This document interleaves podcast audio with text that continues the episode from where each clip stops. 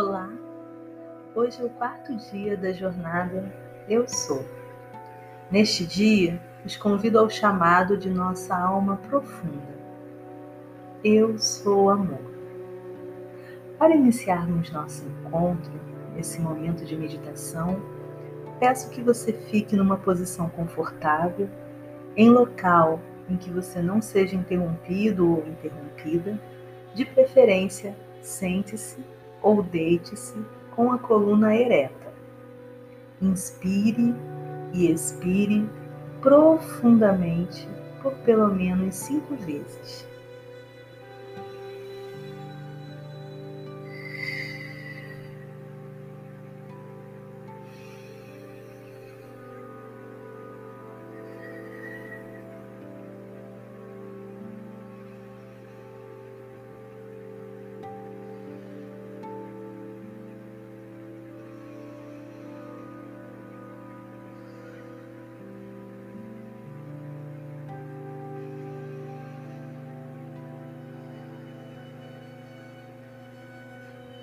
Permaneça com os olhos fechados, as palmas das mãos voltadas para cima em uma atitude de receptividade, e à medida que você inspira e expira, vai se conectando com o seu corpo, com o seu coração e em como você está se sentindo hoje, aqui e agora.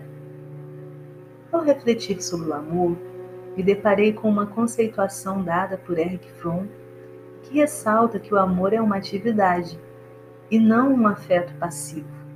É um erguimento e não uma queda. De modo mais geral, o caráter ativo do amor pode ser descrito afirmando-se que o amor, antes de tudo, consiste em dar e não em receber. Mas se pensarmos bem, temos dado amor a nós mesmos? O amor, no seu sentido mais amplo, refere-se ao ato de cuidar. A etimologia da palavra amor vem do latim amore. O significado em latim de amor é o mesmo que o significado em português. Apesar de curta, a palavra tem significado complexo desde sua origem. Não por acaso, possui em sua origem a mesma base da palavra mãe. Estudiosos dizem que amor ainda é derivado da base am, de uma língua indo-europeia. Esta mesma base também deu origem à palavra mãe. Em matéria, uma revista super interessante, não há um registro histórico que indique exatamente quando a associação do amor foi feita ao coração. Mas sabe-se que a simbologia nasceu com a cultura judaica, há três mil anos mais ou menos. Os hebreus antigos já associavam os sentimentos ao coração. Talvez pelo aperto no peito que realmente sentimos quando tomamos um susto, sofremos alguma angústia ou passamos por um momento de euforia, explica o historiador Edgar Leite na Universidade do Estado do Rio de Janeiro. Para os cristãos, o coração sempre abrigou a essência do ser, permitindo a aproximação entre Deus e os homens. E como o cristianismo acredita também numa relação direta entre o amor e a espiritualidade, o coração acabou virando símbolo desse sentimento. Tiago Curcio em seu artigo Coração Inteligente, afirma que foi descoberto que o coração produz sinais eletromagnéticos que são distribuídos pela corrente sanguínea por todo o nosso corpo.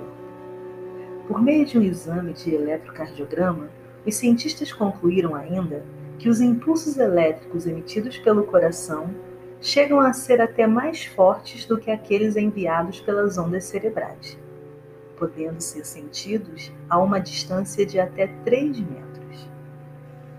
Quando somos influenciados a acreditar que o coração é limitado e passional, que só a mente é que deve ser ouvida e que precisamos sempre racionalizar o que sentimos e pensamos, acabamos por negligenciar nossa essência humana e uma das maiores fontes de sabedoria, o amor.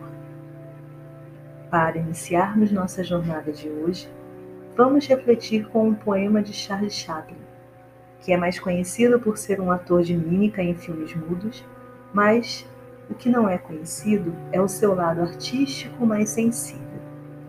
Em seu 70 aniversário, em 16 de abril de 1959, escreveu um poema sobre o amor próprio. É um poema excepcional, porque não existem muitos como ele. Quando eu comecei a me amar.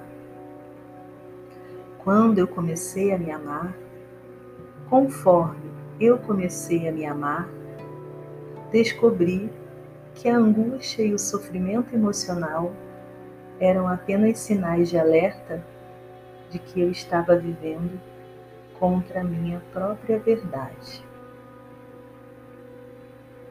A frase do dia de hoje: o tempo pode ser medido com as batidas de um relógio ou pode ser medido com as batidas do coração. Rubem Alves. Estamos juntos e juntas?